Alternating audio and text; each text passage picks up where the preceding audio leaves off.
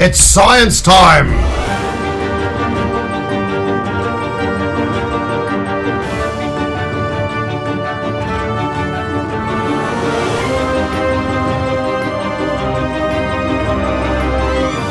Sinapsando Comunicação Científica. Yeah, Mr. White! Yes, science! Sejam todos muito bem-vindos ao Sinapsando. Eu sou André Bach, cientista, professor e divulgador científico. Bom, esse episódio é o registro de áudio da live que eu participei a convite do Centro Acadêmico de Enfermagem da Universidade Federal de Rondonópolis. Fui convidado para falar um pouquinho sobre o que a gente tem de evidência científica sobre o tratamento da Covid hoje e o contraste dessas evidências frente ao uso exacerbado e distribuição dos kits para o combate à Covid. Desde já eu agradeço novamente o convite do Centro Acadêmico e vocês conferem o bate-papo agora.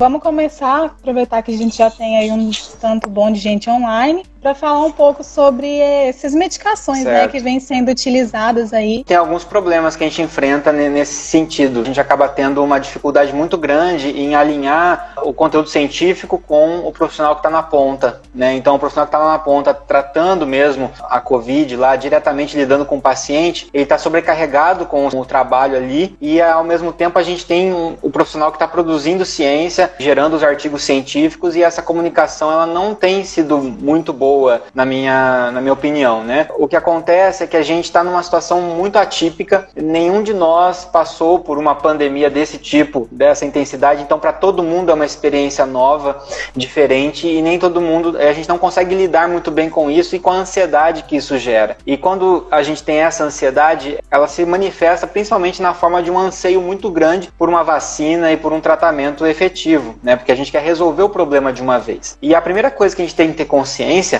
é que aqui no Brasil, né, a gente tem um, ótimos profissionais, a gente tem um sistema de saúde robusto, né? O SUS ele é muito robusto, apesar de todas as suas dificuldades, do seu subfinanciamento, mas ele é muito robusto e a gente tem dado um atendimento muito bom para os nossos pacientes. A gente tem conseguido atender os pacientes da melhor forma possível. Então a primeira coisa que eu não gosto quando, quando se fala assim, bom, mas se a gente não der nenhum medicamento para esses pacientes, nenhum desses medicamentos novos, a gente vai largar o paciente para morrer à própria sorte, né? Eu ouço muito isso. E eu acho isso um desrespeito com o profissional de saúde, porque tem profissional dali da, né, da enfermagem, da medicina, de todas as áreas que estão lá fazendo o máximo com a ventilação desse paciente, que estão trabalhando todos os protocolos importantes para manter esse paciente vivo ali. Então o paciente não está desassistido. Né? Você deixar de prescrever uma medicação que não possui comprovação científica não é desassistir o paciente, não é ser omisso. Né? O paciente está sendo assistido. O paciente vai deixar de ser assistido se a gente sobrecarregar os leitos e não tiver mais como atender os pacientes nos leitos. Aí sim ele vai ficar desassistido, né, por falta de capacidade do sistema. Mas essa questão dos medicamentos, não. Então, quando a gente pega, por exemplo, a, a história da hidroxicloroquina, que talvez tenha sido o que gerou mais barulho nesse sentido, né, é uma história muito maluca, porque a gente começa com um medicamento que mostrou um efeito in vitro. O que é um experimento in vitro? É um experimento pré-clínico que é feito em células. Então, você separa as células e testa o medicamento na célula. E esse teste na célula nem são células, não, começou nem eram células humanas, eram células de rins de macaco. E tem um, um motivo para se utilizar, é importante esse teste in vitro, mas é um teste muito preliminar. Então, testes in vitro não servem como tomada, é, como base para tomada de decisão clínica. Está muito distante um modelo in vitro para uma pessoa. Logo que se testou in vitro, já espalharam a notícia via WhatsApp que hidroxicloroquina impedia a replicação é, viral. E aí já começou gente a comprar hidroxicloroquina, desabastecer o hidroxicloroquina até que a Anvisa tornasse a hidroxicloroquina controlada. Mas nisso, pessoas que tinham lupus ficaram desassistidas, pessoas que precisavam da hidroxicloroquina por outras doenças perderam a capacidade de tratar essas doenças porque as pessoas começaram a estocar esses medicamentos sem necessidade. A partir daí surgiu um estudo francês que mostrou uma grande melhora dos pacientes que usavam hidroxicloroquina junto com azitromicina, principalmente, com essa combinação que eles fizeram. Só que era um estudo com 26 pacientes, pouca gente, e era um estudo que foi muito enviesado, ele não foi bem, bem feito, bem desenhado. Né? O que é ser bem desenhado? A gente tem que eliminar o que a gente chama de viés, né? que são os fatores de confundimento. Então foi basicamente um experimento mal feito que conduziu a esses resultados. Só que no momento em que saiu esse resultado positivo, ninguém quis avaliar a qualidade do experimento. Simplesmente gostaram do resultado e aí foi quando isso foi disseminado principalmente por grandes autoridades, em especial Trump nessa época divulgou a hidroxicloroquina e outros líderes mundiais começaram a adotar é, sem pensar muito, né? Um viés muito político de tentar atender o anseio da população, achando que vai fazer uma boa coisa e, realmente não, nesse caso não estava fazendo. E... no Brasil isso é grave, né? Porque a gente já tem uma questão cultural de que o brasileiro tem esse apego à coisa medicamentosa, a querer resolver, né? Dar um jeitinho para se livrar logo de sintomas. Exato. E aí quando a gente teve essa, essa disseminação da hidroxicloroquina, os outros estudos que foram saindo, os estudos com melhor qualidade e depois os estudos que são os, as revisões sistemáticas, que são os estudos que, que revisam os outros estudos, né? Então que juntam esses, todas essas informações num estudo só para conseguir tirar conclusões mais robustas, mostraram para a gente que a hidroxicloroquina não apresenta benefício, não é possível falar que apresenta benefício. E aí a gente continuou insistindo nisso em termos de protocolo do Ministério da Saúde, infelizmente. E o Conselho de Medicina também ficou ali, né? Tipo, ah, é, não recomendamos, mas se o médico quiser usar, não tem problema. Então ninguém se posicionou funcionou muito. Então eu consigo entender a angústia do profissional da ponta que está lá atendendo o paciente, vendo o paciente não conseguir melhorar e o paciente pedindo para usar alguma coisa e o médico se sentindo na obrigação de prescrever, porque senão ele se sente omisso se ele não fizer isso. Mas é, a gente tem que entender que isso que a gente está fazendo com esses medicamentos, quando a gente atribui um potencial de cura para hidroxicloroquina, quando a gente atribui um potencial de cura ou de prevenção para ivermectina também, depois eu posso falar um pouquinho mais dela, a gente está atribuindo isso da nossa cabeça. Não é isso que os estudos estão mostrando para nós ainda. Então, o máximo que eu estou fazendo é gerando um conforto psicológico temporário para o meu paciente que está recebendo aquela medicação e se sentindo seguro ou se sentindo tratado. Mas isso gera um custo também, protegido.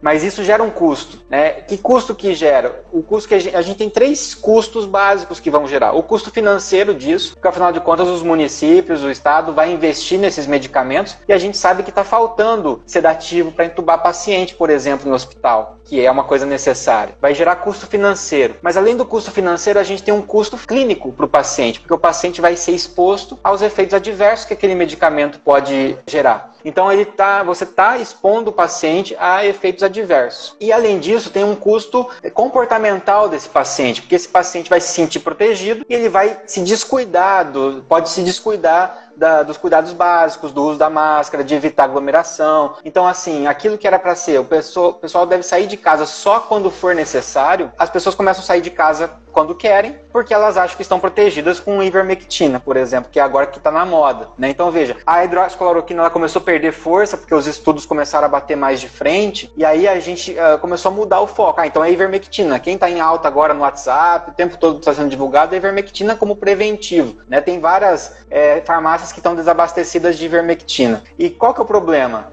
Os estudos que a gente tem de ivermectina até agora são estudos in vitro, né? Existem estudos in vivo, né, clínicos, condu sendo conduzidos, mas estão ainda não terminaram, então a gente não tem como concluir nada, estão em andamento. Mas esses in vitro, por exemplo, mostrou para nós o seguinte: que a dose que foi necessária para inibir a replicação viral do, do coronavírus in vitro foi 17 vezes a dose máxima que é usada em humanos. Essa foi a dose necessária, que corresponde a 100 vezes a dose normal de ivermectina. Quando alguém chega e fala assim: olha, você deveria usar ivermectina, é, um comprimido preventivamente, essa pessoa que está falando isso, ela está falando isso não é com base em evidência científica. E aí entra um problema muito grande. Até dentro da área da saúde, a gente tem essa noção de que a medicina baseada em evidências, de que as práticas clínicas baseadas em evidências, vamos pensar na enfermagem baseada em evidências, na farmácia baseada em evidências, que isso é uma área, uma sub-área. As pessoas acham que assim, algumas pessoas resolvem estudar medicina baseada em evidências, algumas pessoas resolvem estudar práticas baseadas em evidência, como se fosse uma especialização que só algumas pessoas vão estudar. E isso não é verdade, não é uma sub-área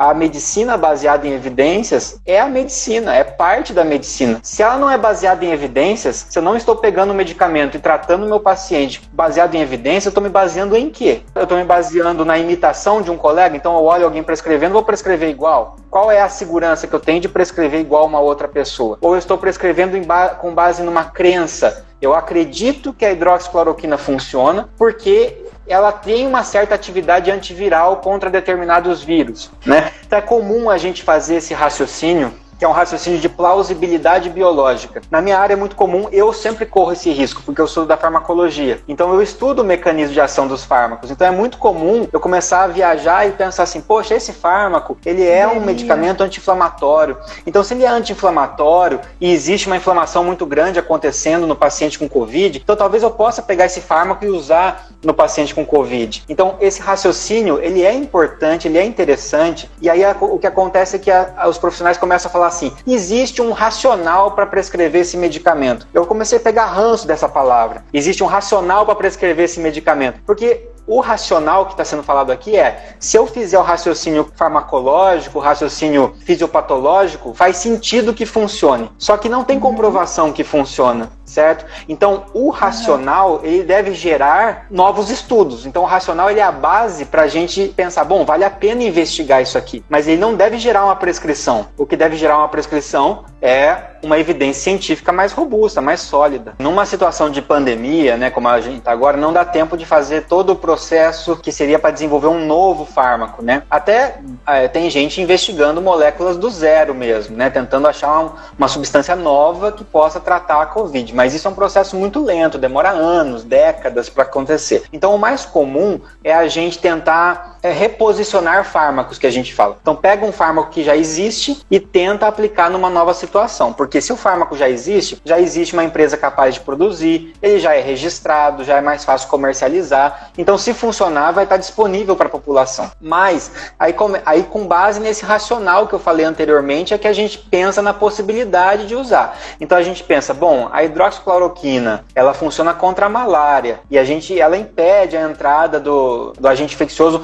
na célula e talvez ela impeça também a entrada do vírus na célula também. Existe uma, um mecanismo meio parecido que ele precisa, precisa entrar na célula para fazer esse efeito. Então, será que se eu testar a hidroxicloroquina funciona? No passado, a gente viu que in vitro hidroxicloroquina inibia Zika, inibia dengue, inibia vários vírus. Então, talvez faça sentido começar a testar a hidroxicloroquina nesse, nesse contexto, né? Então é assim que acaba surgindo a ideia de usar um medicamento. Mas ao mesmo tempo a gente tem que ter o pé no chão e pensar, olha só o que eu acabei de falar. A hidroxicloroquina já foi eficaz in vitro contra a dengue, contra a zika, é, até tem estudos até com HIV. E a gente não vê hidroxicloroquina sendo usado para dengue, para zika. O que mostra para nós que quando a gente sai do ambiente in vitro e a gente transpõe isso para os estudos clínicos em pessoas, nem sempre a gente tem os mesmos efeitos que a gente esperava in vitro. E o que tem acontecido é que cientistas eles começam a investigação in vitro, que é muito importante para dar uma direcionada, mas no momento em que sai um estudo mostrando que funciona in vitro, a mídia divulga já falando com outro, um outra chamada, uma, uma manchete. Então, a ivermectina é um bom exemplo disso. Quando foi feito o estudo in vitro com ela, tá certo, tem que explorar as nossas opções. Mas aí o estudo in vitro mostrou que em doses muito altas ela inibia a replicação do SARS-CoV-2 é, em 48 horas. A notícia que saiu na mídia foi: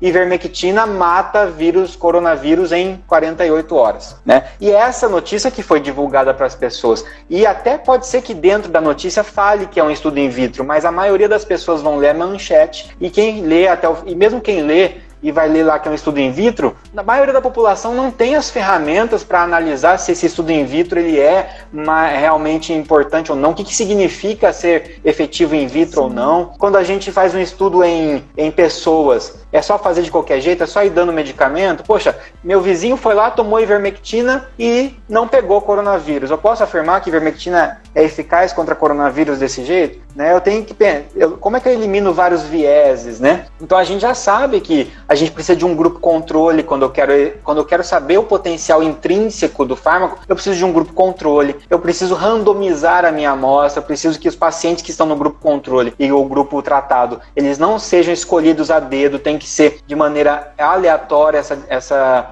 separação Eu tenho vários, tenho o cegamento que a gente faz às vezes, o uso de placebo muitas vezes. Então, assim, tudo isso é para a gente eliminar os vieses e ter mais certeza. É, certeza é uma palavra ruim na ciência, mas é ter menos incerteza, né? Eu acho que a, a medicina baseada em evidências, que na verdade deveria ser só medicina ou só enfermagem, a, a baseada em evidências deveria ser a base de tudo. O que ela preconiza? Que a gente, a, a área da saúde é uma área incerta. A gente está sempre lidando com incerteza. A gente precisa abraçar a incerteza. Se a gente achar que existe, ah, se eu tratar isso aqui, com certeza eu, trato o paciente, isso não existe na área da saúde. No momento em que eu assumo essa, essa convicção de certeza, essa certeza é ilusória e eu vou incorrer em erros graves para os meus pacientes. Eu tenho que entender que é uma área incerta e que eu tenho que abraçar essa incerteza e o único jeito de eu lidar melhor com a incerteza é através de conhecer as probabilidades. Qual é a probabilidade de meu paciente melhorar se eu usar esse medicamento? Qual é a probabilidade de meu paciente melhorar se eu usar esse outro medicamento. E eu só vou conhecer a probabilidade se eu tiver um estudo científico mostrando isso para mim. E aí, não é só o estudo científico, aí sim eu vou pegar o estudo científico, vou juntar com a minha prática e a minha experiência profissional, que eu gastei anos estudando, vou olhar para o meu paciente individualmente, porque cada paciente, os estudos eles mostram médias de população, e eu estou olhando agora um paciente específico, e eu vou personalizar aquela evidência científica para esse paciente, para entregar para esse paciente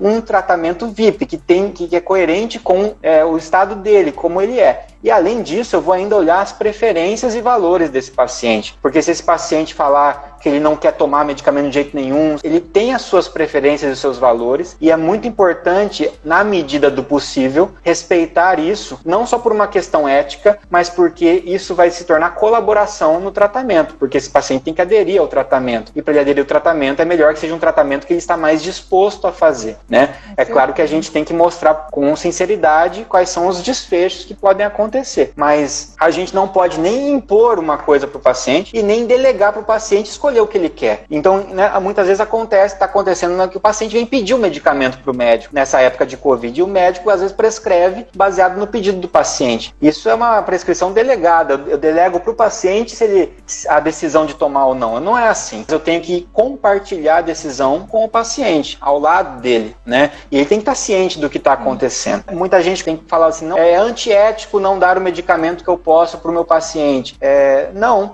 é, pode ser antiético eu dar um medicamento que não tem comprovação científica, eu estou falando que tem, e estou expondo esse paciente a efeitos adversos, a um custo, e ainda por cima ele vai se sentir seguro quando ele não está. Está ah, tendo uma inversão do que a gente chama de ônus da prova. O que é a inversão do ônus da prova? Quem faz uma afirmação tem que provar aquela afirmação. Vamos pensar no sistema de tribunal, de crime. Né? Se eu acuso você de alguma coisa, eu acu se eu acusar você de algo, eu tenho que mostrar provas de que você você fez algum crime. Eu não posso sair acusando você sem provas, né? Então é assim que funciona. Então se você está acusando um medicamento que ele funciona, você tem que apresentar provas de que ele funciona. Enquanto a gente não mostra que ele funciona, a gente parte do pressuposto que ele não funciona, né? Isso é se, é se manter fiel à hipótese nula, né? Qualquer experimento tem uma hipótese nula. Toda vez que eu vou testar eu acho que então hidroxicloroquina combate a Covid, essa é a minha hipótese científica, mas a hipótese nula vai me dizer o seguinte: a hidroxicloroquina não combate a Covid. Então eu vou ficar com a hipótese nula até que meus experimentos consigam rejeitar a hipótese nula para que eu aceite a hipótese alternativa, que é a hipótese de que funciona. Enquanto eu não sou capaz de fazer isso, eu não posso afirmar que funciona. E o que está acontecendo é o contrário. As pessoas estão pegando, partindo do pressuposto que funciona, e aí fica um monte de cientista desesperado, né? eu às vezes me incluo nisso,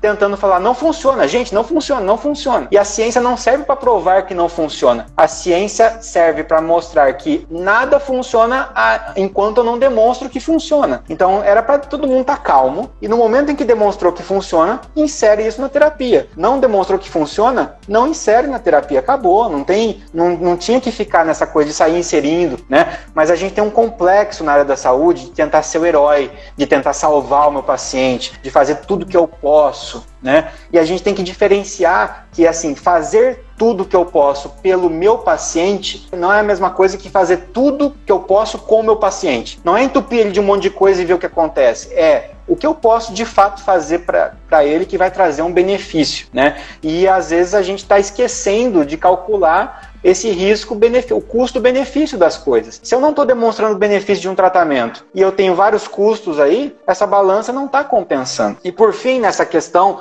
a gente tem que entender que mesmo quando um medicamento se mostra eficaz num estudo científico, ainda assim, mesmo que ele seja usado nas pessoas, não é todo mundo que se beneficia dele. Né? Tem vários tratamentos que a gente acha que são maravilhosos e o, o, o que a gente chama de NNT, que é o número necessário para tratar, é o número de pessoas que eu preciso tratar para que uma se beneficie daquele tratamento. Tem tratamentos que o NNT é 20, é, 25, quer dizer, a cada 25 pessoas que eu trato, uma realmente se beneficia. O resto que eu dei medicamento só usou o medicamento ator. É justamente essa capacidade do médico analisar se vale a pena usar isso no meu paciente, né? Uhum. Mas agora, quando eu não sei se o medicamento funciona, eu, eu começo a multiplicar probabilidades. Então, eu nem sei se funciona, ainda multiplico isso por se funcionar, não é em todo mundo que vai funcionar. E ainda somo com isso a parte dos efeitos adversos, que começa a ficar desvantajoso. E eu, nesse sentido, uhum. eu queria saber se você acha que a gente consegue mensurar, após a pandemia, a questão dos efeitos adversos, sabe? Se a gente vai conseguir controlar todas essas, ter acesso a tudo que foi causado por medicação, assim, indevida.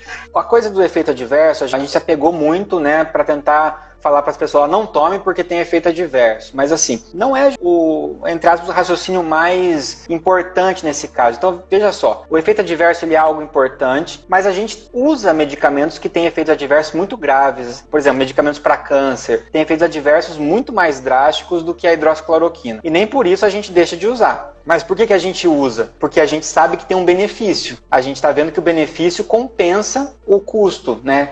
Clínico para esse paciente. O problema tá que a gente está falando de efeito adverso quando a gente nem mostrou benefício. Então, na verdade, não faz sentido pensar em efeito adverso quando a gente não tem benefício. E aí, como você colocou, mas mesmo assim as pessoas estão usando. Então, as pessoas estão expostas a esses efeitos adversos. Tem como mensurar isso? Possivelmente, é, dá para fazer estudos que, retrospectivos que talvez mostrem para nós isso. Alguns estudos que andaram sendo feitos observacionais mostraram algumas associações preocupantes de alguns efeitos adversos mais para alguns fármacos do que para outros, mas a, frequentemente a gente vai perceber isso muito tempo lá na frente, que foi o que aconteceu com vários fármacos na nossa história, né? Várias vezes que a gente fez essas prescrições precipitadas, em que a gente pulou etapas achando que podia pular, que era baseado num racional, né? A talidomida é um grande exemplo disso, quando a gente pegou um fármaco lá que era, era usado para insônia e a gente viu que também inibia enjoo e aplicou isso nas gestantes e as crianças nasceram com focomelia, né, com perda de, de membros, né, sem membros e tal. A gente foi ver isso só depois do desastre. Mas tem outros casos. Um caso que é muito, muito emblemático é a reposição hormonal, por exemplo. A reposição hormonal para prevenção de eventos cardiovasculares. Então, quando a gente pensa que a mulher jovem, a mulher em idade fértil, ela tem menos eventos cardiovasculares do que o homem. Então a gente pensa, a mulher é mais protegida contra o infarto, etc., por causa da idade fértil, então possivelmente está associada ao estrogênio, à progesterona, aos hormônios sexuais. Então, por causa de um racional, o que começou -se a fazer? Bom, vamos repor o hormônio dessas mulheres depois da menopausa para elas terem menos risco de infarto e eventos cardiovasculares. E os é, estudos observacionais, eles têm muitos fatores de confusão e parecia que estava coerente. Quando depois de vários anos a gente resolveu fazer um estudo clínico, um ensaio clínico randomizado, realmente dá grupo controle, placebo, dá o hormônio para um grupo, para o outro você não dá, você vai acompanhando. A gente viu que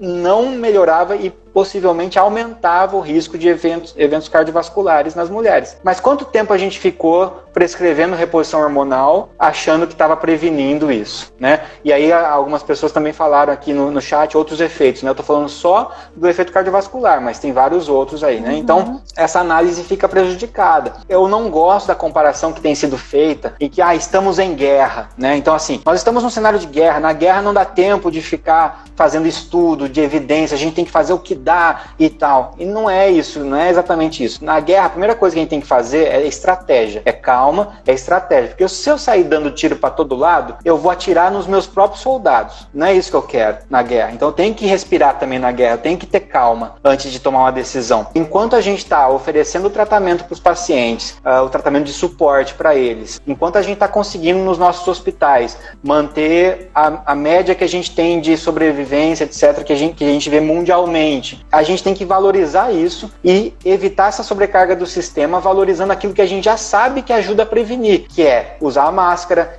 que é lavar as mãos, que é ficar em casa sempre que possível e circular menos, porque isso vai dar espaço para que realmente a gente consiga ter mais informações com os medicamentos e que a gente tenha também futuramente o desenvolvimento aí das vacinas. Teve uma pergunta aqui bem interessante da Bianca, e você podia falar um pouquinho mais sobre a questão da, do uso de antibióticos na infecção viral, né? Ela perguntou: qual é a evidência uhum. de que a azitromicina combate COVID?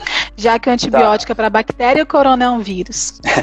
É ótima essa pergunta, né? A gente já sabe que racionalmente não faz menor sentido você tratar vírus com antibióticos. Essa é a grande crítica que a gente faz quando a pessoa está gripada e fica tentando tomar antibiótico porque está gripado, né? E a gente sabe que na gripe é um vírus também, que é o vírus influenza, então não faz sentido. E aí o que acontece é que a azitromicina em si, de novo, veio essa, essa ideia de, um, de uma plausibilidade biológica muito baixa. Então, o que, que os franceses pensaram? Ah, existe um estudo in vitro da azitromicina que ela foi capaz de inibir replicação viral de rinovírus, que é um dos vírus de resfriado. Vírus respiratórios, mas antes mesmo de testar in vitro, o francês já botou junto ali com a hidroxicloroquina e mostrou na, no paper dele, lá no, no estudo dele, que era que potencializava a ação. Foi só essa evidência. E aí, aquele estudo mal feito com 26 pessoas, segue, não tem poder estatístico nenhum, e a partir daí todo mundo tacando azitromicina, né? E não só azitromicina, outros municípios começaram a usar outros. Já vi amoxicilina com ácido clavulânico, já vi um monte, já, já espalhou para vários outros antibióticos e não tem evidência nenhuma disso. Ah, o que a gente tem é o seguinte: se o paciente tem suspeita de, de que a pneumonia que ele está apresentando é também bacteriana, então além do, da infecção viral, ele também também está infectado com bactéria, aí sim faz sentido usar o antibiótico. E isso que a gente está fazendo, e foi muito bom levantar esse ponto, existe, quando eu falei dos custos que essa terapia indiscriminada está causando, além do custo financeiro, além do custo clínico para o paciente, além do custo comportamental, eu tenho um custo para a sociedade que é a disseminação de infecções resistentes. Porque no momento em que uma grande quantidade de pessoas começa a usar anti antibióticos sem nem estar tá doente, o que acontece? Todo mundo tem bactérias. Eu tenho bactérias, você tem bactérias, a gente tem mais células de bactérias do que célula de gente. Em, em quantidade, a gente é mais bactéria do que gente. Mas é que elas são menorzinhas, então elas pesam menos. Então, mais ou menos um 2 quilos é bactéria Tá? Então eu sempre brinco que você pode botar a culpa na balança de 2 quilos nas bactérias, o resto não, né? Mas as, essas bactérias podem ser selecionadas, elas podem ser mortas pelo, pelos antibióticos e são bactérias que estão envolvidas na nossa, nossa defesa do organismo, que produzem, é, regulam pH, produzem vitaminas, né? E competem com as bactérias que causam infecção. E daí no momento em que eu começo a selecionar essas bactérias sensíveis, eu começo a favorecer a permanência de bactérias resistentes na sociedade. E a gente já estava vindo, já estava caminhando para uma, um cenário muito crítico, que é, quem é da área hospitalar sabe o quanto tem de resistência bacteriana a antibiótico e o quanto isso é difícil, a gente está perdendo as nossas alternativas. E agora a gente usa massivamente antibióticos, e aí, ok, passa a nossa pandemia aqui de Covid, e aí vem uma, uma epidemia de uma infecção resistente e a gente não consegue tratar mais com antibiótico porque a gente gastou todo esse antibiótico, essa, essa ferramenta antes. Eu não quero ver uma época que a gente volte a viver na época que a gente não tinha antibiótico, por exemplo. Porque aí você é, furava seu pé na rua e você morria por uma infecção bacteriana do seu pé, né? Então, porque não tinha um antibiótico para tratar. Então, a gente tem que tomar muito cuidado porque o custo disso vai ser alto. E para resistência bacteriana, eu tenho certeza que vai ser muito alto. O Gabriel perguntou aqui também, e eu queria saber se o senhor sabe falar alguma coisa sobre o Remdesivir. O Remdesivir, ele, ele é um antiviral, né? E foi utilizado na tentativa na MERS, né? Quando a gente teve o outro coronavírus que causou a MERS, que é uma é uma outra infecção por coronavírus que pegou mais a Ásia, lá por 2013, se eu não me engano. É, teve alguma evidência de eficácia, a gente teve o uso dele no ebola com não tanta eficácia assim. É o que tem do Remdesivir. Tem alguns estudos mostrando é, um pouquinho mais de benefício né, do que os outros que têm mostrado, mas a maioria deles não conseguiu impactar no desfecho mais importante para nós, que é a mortalidade. Né? Então a gente quer observar se o medicamento vai fazer o paciente morrer menos. Né? O que eu quero é salvar vidas. É, muitos desses estudos não conseguiram mostrar impacto na mortalidade. Conseguiram mostrar impacto na melhora dos sintomas, é, tempo de internação, mas parece que aqueles pacientes que morreram iam morrer, morreram de qualquer forma. Né? Então, assim, não, a gente não conseguiu mostrar muito claramente esse impacto, embora tenha sido demonstrado um benefício superior a outros desses medicamentos. Então, até faz algum sentido a utilização. Tem alguns locais que estão é, cogitando o uso, né? A OMS ainda não recomenda como protocolo, recomenda como experimental para se explorar um pouquinho mais. É, ao contrário da hidroxicloroquina, por exemplo, que já foi removida das maioria dos grandes protocolos porque realmente não demonstrou eficácia e está mostrando só efeitos adversos. Então, foi retirado do estudo Recovery, que é um dos maiores que a gente tem, do Solidarity também, que é o da OMS, também já foi retirado. Então, a hidroxicloroquina já está até deixando de ser estudada porque é, já se abandonou, né? É, e aí também começam a surgir as teorias da conspiração. Isso também é muito complicado, porque a, a gente tem a ideia de atribuir a medicamentos ou até ao vírus características humanas, assim. Então, a gente pensa que o, ah, esse vírus é malvado, ele vem aqui porque ele quer me matar, né? Então, assim, como se tivesse personalidade. Ele fala assim, agora eu tô aqui, eu vou infectar esses humanos todos, eu vou acabar com essa população, odeio humano, vou matar todo mundo. E ele é só, ele só tá vivendo, é o jeito que ele vive e se reproduz. Só que isso lesa a gente. E os medicamentos também, eles não têm personalidade própria. A indústria farmacêutica tem, ela tem a sua parcela de, de lobby, de culpa, ela acerta desconfiança que as pessoas têm da indústria farmacêutica não é à toa, porque ela realmente faz muito lobby, mas as pessoas têm um entendimento errado achando o seguinte: o medicamento que é barato tem status de bonzinho. Então, assim, a ivermectina é gente boa, olha só, ela é baratinha, ela é acessível, ela tá lá disponível, você vai lá e compra com dinheiro bem baratinho. Então, assim, ela é legal, ela é gente boa. O Remdesivir, ele é, ele não é, né? O perdão da palavra, ele é cuzão, o Remdesivir, porque ele é caro, ele tem que importar, é, então, assim, como se ele tivesse personalidade própria. Então, as pessoas elas, elas ganham uma afeição maior pela a ivermectina. E quando você fala que a ivermectina não funciona, mas que talvez o Remdesivir funcione, aí começa a chover comentários. Ah, mas isso é porque eles querem vender Remdesivir, porque o Remdesivir é caro, uhum. e não querem que você tenha acesso ao medicamento barato. Isso acontece também muito com os tratamentos naturais, né? Ah, então, ou as terapias integrativas, muitas vezes. Ah, mas isso aqui é, é ótimo, porque é natural. É como se o tratamento natural fosse um carinha good vibe, que chega aqui, cara, eu vim aqui só te ajudar, eu sou bonzinho. Sempre que você indicar um, um tratamento massivo como está sendo feito, sem base em evidência, alguém vai ganhar muito com isso, alguém vai ganhar muito dinheiro com isso, e a maioria das pessoas vão perder saúde e perder dinheiro com isso. É isso que vai acontecer. Não importa se é ivermectina, se é cloroquina, se é o rendesivir, se é um chá de alguma coisa, se é homeopatia, alguém vai ganhar muito e muita gente vai perder muito se a gente não fizer agora usando a palavra racional no contexto correto, se a gente não fizer o uso racional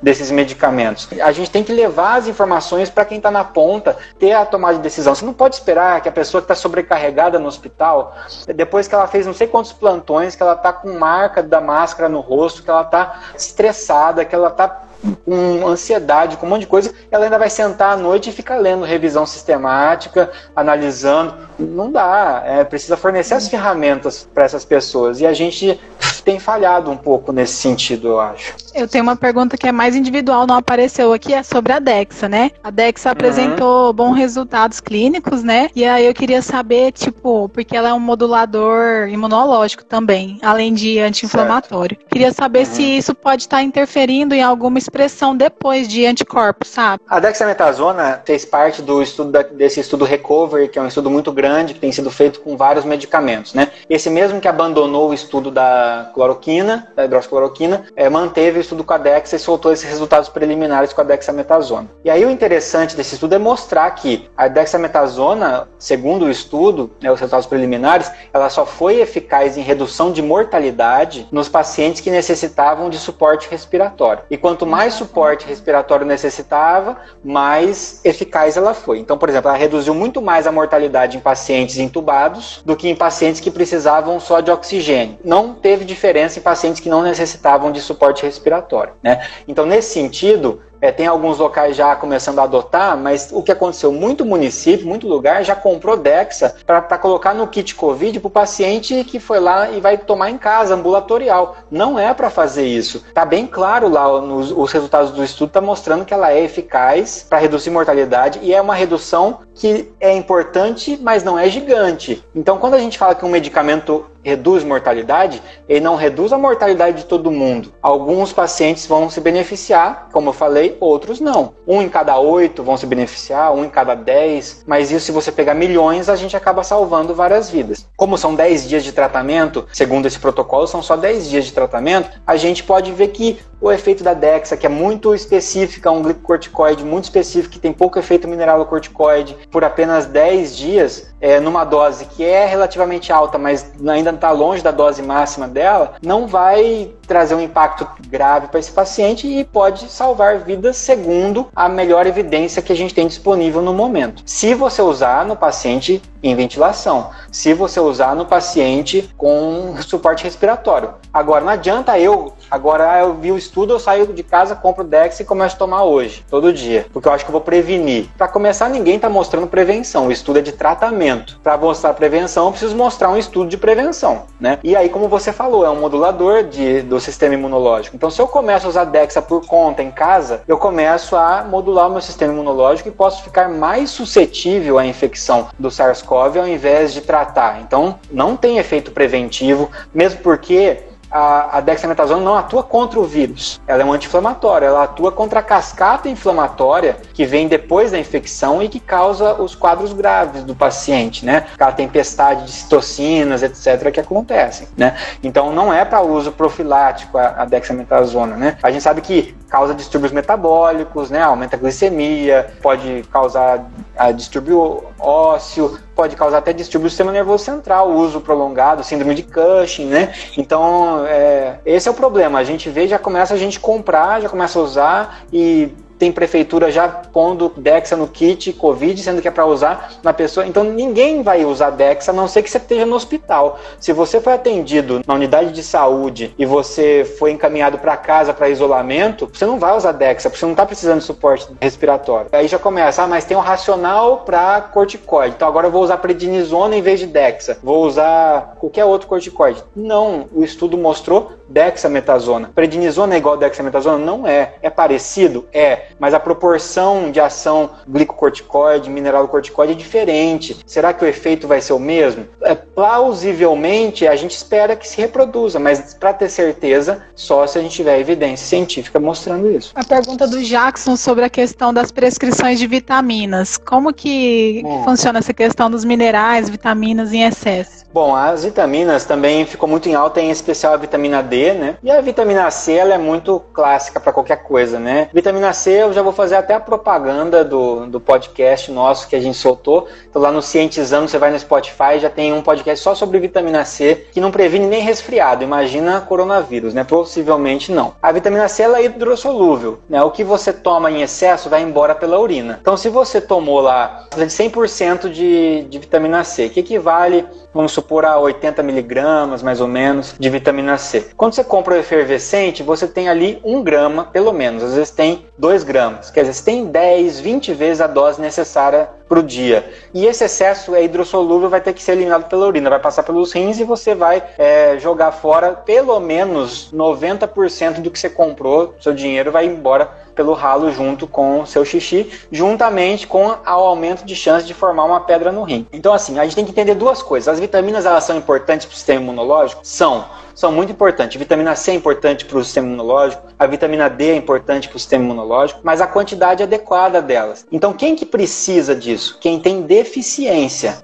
precisa. Suplementar né, altas doses de vitamina C, altas doses de vitamina D previnem ou a, a Covid? Não, não tem nenhum estudo mostrando isso. Né? Então a gente sabe que quem tem deficiência e repõe muitas vezes pode se beneficiar e, é um, e são casos específicos também. E a gente tem que lembrar então que o excesso, aí a vitamina D tem uma complicação. A vitamina D não vai embora. Se você ficar tomando muita quantidade, ela se acumula no organismo. E o acúmulo pode ser tóxico também, né? Fora que as pessoas começam a juntar várias coisas, ela toma um polivitamínico aqui, depois toma um outro vitamínico. Então as pessoas começam a misturar muito. E de novo, a sensação de se sentir protegido, né? E a gente não tem evidência mostrando que vitamina D previne Covid. Né? O que a gente tem são muitos estudos associativos. Né? Então, por exemplo, pegou pacientes que estão internados por uma infecção e comparou com pacientes que estão saudáveis. E aí dosou vitamina D nesses pacientes. Quem estava internado tinha menos vitamina D do que quem não estava internado. Então a conclusão foi: quem tinha pouca vitamina D pegou um vírus e foi internado. Mas quem não me garante que o fato de ficar internado fez com que eu ficasse no quarto da, e não me expusesse ao sol nem nada, e minha alimentação fosse muito mais restrita, e por causa disso a minha vitamina D está baixa, né? Então, os estudos de associação que mostram uma relação, não dá para estabelecer que é causal, né? Que foi uma coisa, o que causou o quê? Quem veio primeiro? O ovo ou a galinha? Foi a infecção que se instalou e depois caiu a vitamina D, ou foi a vitamina D baixa que gerou a infecção? Então, a questão da vitamina, o que a gente faz é se alimente corretamente, corretamente. Se puder praticar um exercício, exercício físico e se puder se expor ao sol, é com segurança se expõe ao sol. Essas são as recomendações, né? E aí entra de novo a questão de tomar medicação mais ou menos no efeito placebo, né? Que o brasileiro adora. No meu Instagram, no, no meu feed, quem quiser depois acessa aqui no bac.andré, eu fiz vários posts explicando essas, essas questões científicas. Então eu tenho um post só sobre efeito placebo explicando, tem um só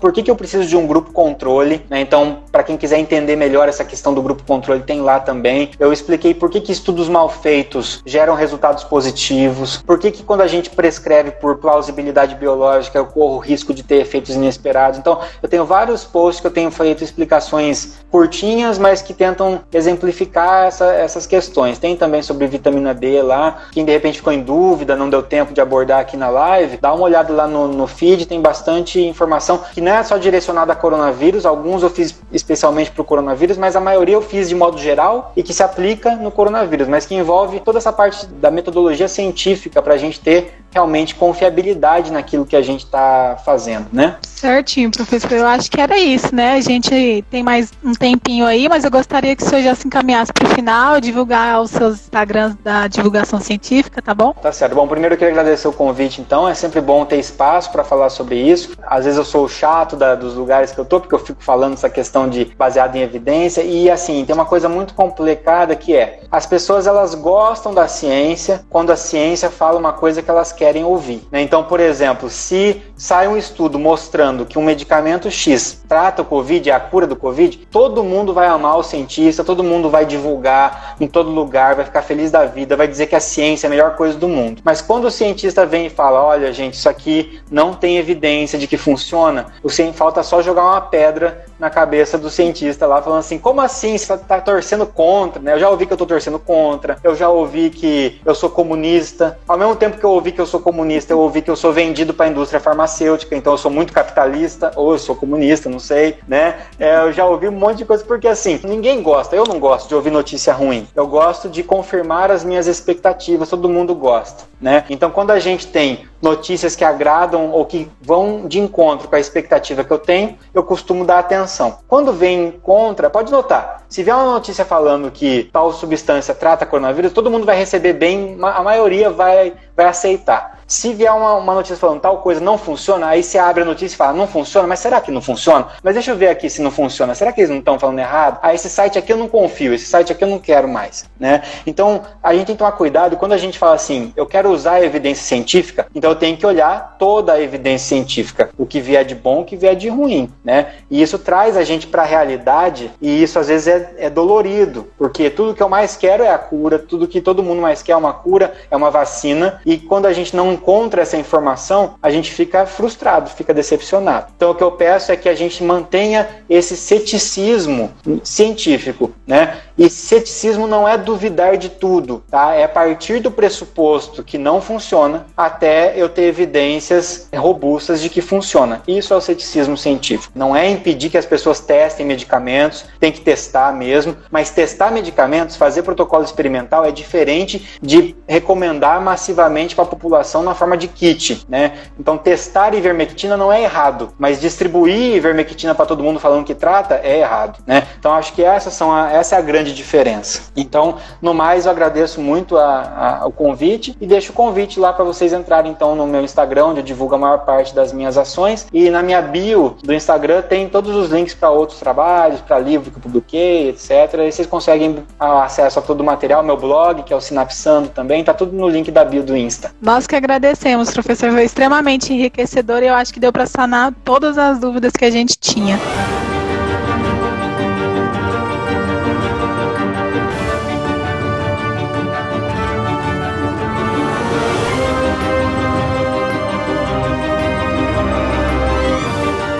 Sinapsando Comunicação Científica.